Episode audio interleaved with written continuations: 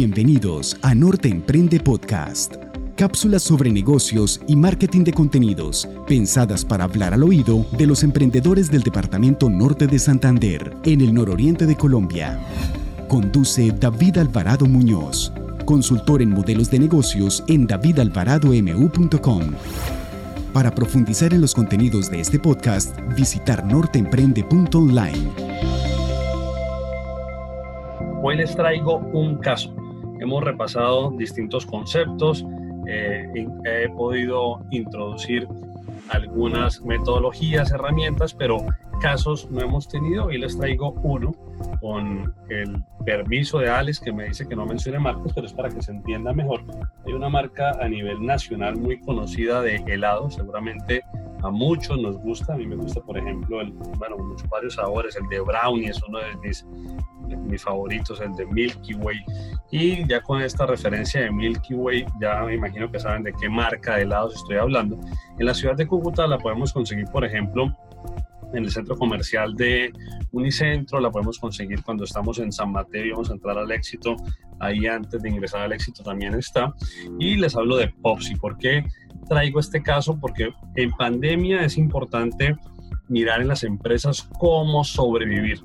Recuerden que a veces uso esta analogía de cómo pasar el río y llegar vivo a la otra orilla. Pero en el caso de Popsi, cuando inició esta pandemia, ellos tenían 230 tiendas físicas, imagínense eso, una red de 230 tiendas como las conocemos eh, a lo largo y ancho de Colombia, y los principales canales de distribución de ellos, número uno, son sus tiendas, puntos físicos.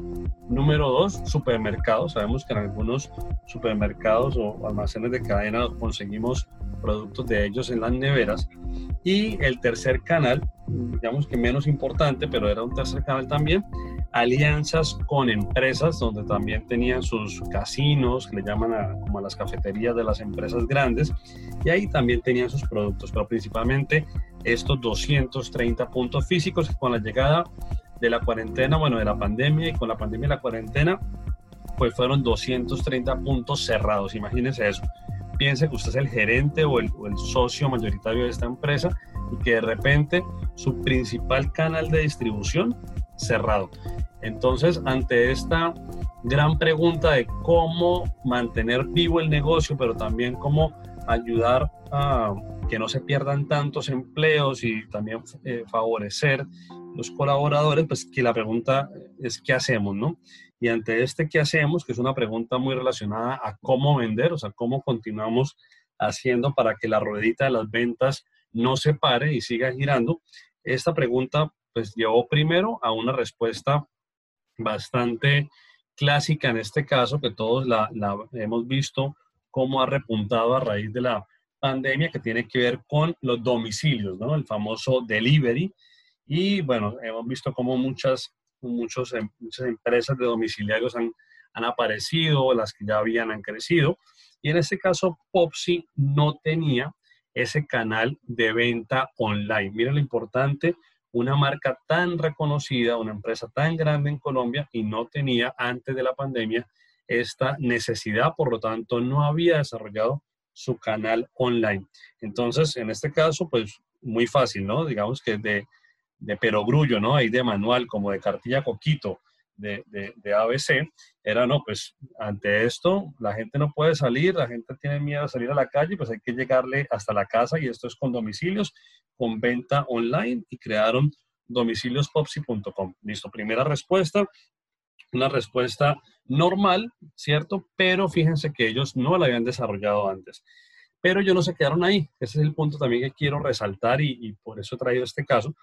Ellos también vieron la oportunidad de colaborar con otras marcas. No voy a enredarles con nombrando más marcas, pero el mensaje es que no se quedaron únicamente con su canal online de domicilios Popsi, sino que vieron una oportunidad de cómo hacer alianzas con marcas complementarias, con productos complementarios. Naturalmente no iban a buscar otras marcas de helados, pero sí productos complementarios como por ejemplo marcas de hamburguesas, como por ejemplo marcas de papas fritas, como por ejemplo marcas de palomitas de maíz, en fin, todo lo que pudiese eh, ir girando alrededor de Por ejemplo, la recreación, el tiempo libre en las casas, en el tiempo libre, ¿qué hacemos?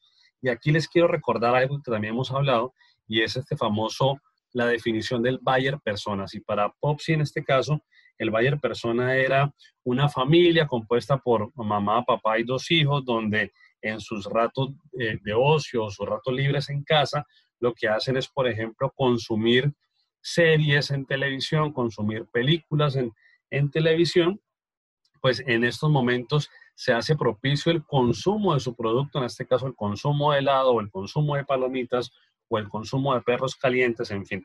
Entonces, con esta posibilidad de alianza con otras marcas, no importaba que eran distintas empresas, se unieron y crearon otro canal alternativo, también naturalmente online, y en este caso se llama amicasa.com, pero lo que hicieron fue armar paquetes o armar combos de distintos productos, pero que tenían un ambiente de consumo propicio o un momento de consumo propicio, como este caso que les estoy eh, ilustrando con, con esta familia que se reúne alrededor de una serie, una película, a compartir dentro de la casa y pues ahí en ese momento puede empezar a consumir esta clase de alimentos. Entonces, aquí cuál es el mensaje?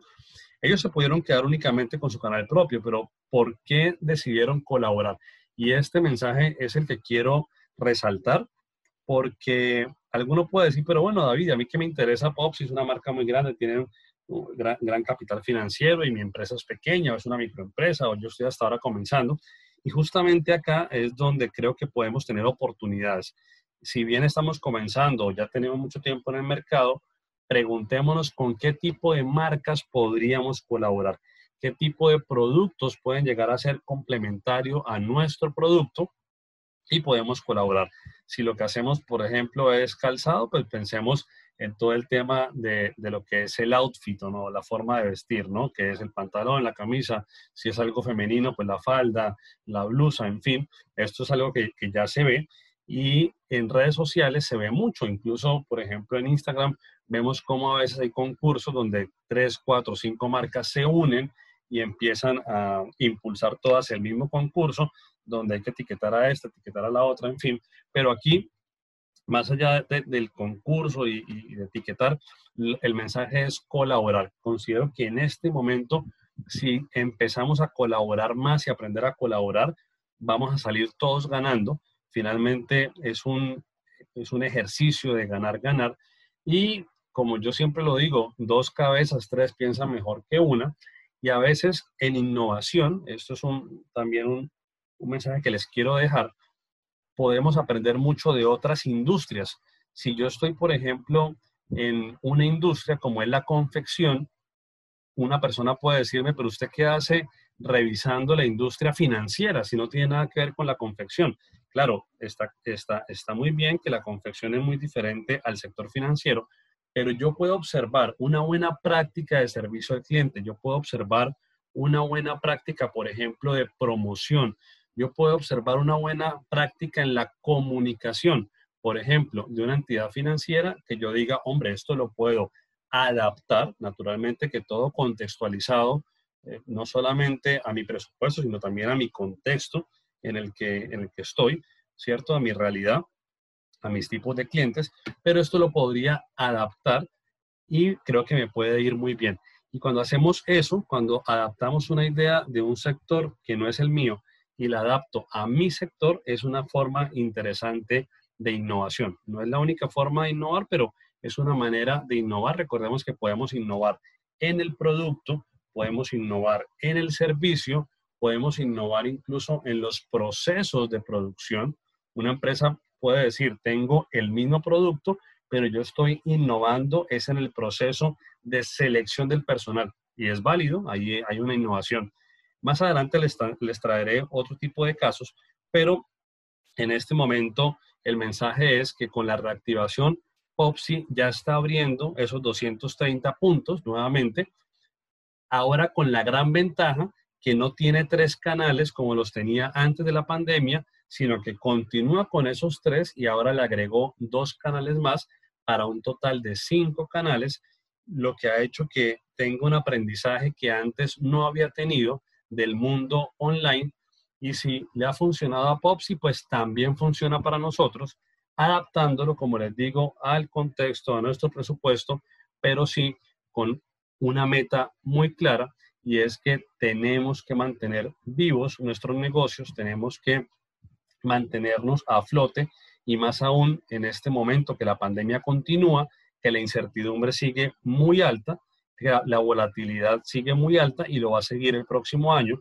No sabemos en qué momento llegue la vacuna, pero lo que depende de nosotros tenemos que hacerlo, como este caso que les cuento de Popsi, que, que lo pudo haber hecho mucho antes, pero a veces estamos en la famosa zona de confort y no hacemos las cosas. Conclusión, esto para nosotros, ¿qué quiere decir? Bueno, este fue el caso de esta empresa, pero ¿qué idea puedo aplicar a mi empresa? ¿Qué idea puedo adoptar y adaptar? Ojo que son dos verbos distintos. Adopto y adapto, ¿cierto? Para que pueda estar esa camisa a mi medida y pueda funcionarme. Y como todo, ensayo, error, medir y seguir probando. No, no sabemos si funciona o no funciona, pero vemos un camino posible. Lo que hacemos es probar pruebas controladas, ¿cierto? Esa prueba tiene una medición, porque si no medimos, no podemos saber si funcionó o no funcionó. Después de que medimos, podemos seguir adaptando y volver a probar.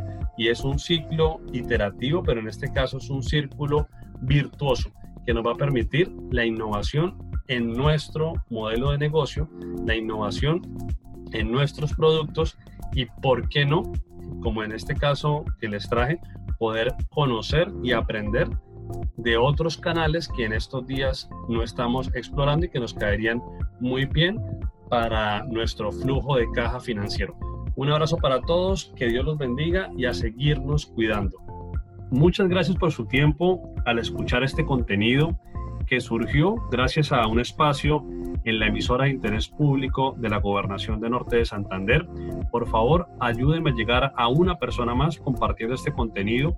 Piense a quién le podría interesar o sumar algo de valor, aquella persona que esté interesada en los negocios, que tenga su propio negocio o que quiera emprender. Y nos vemos en el próximo episodio.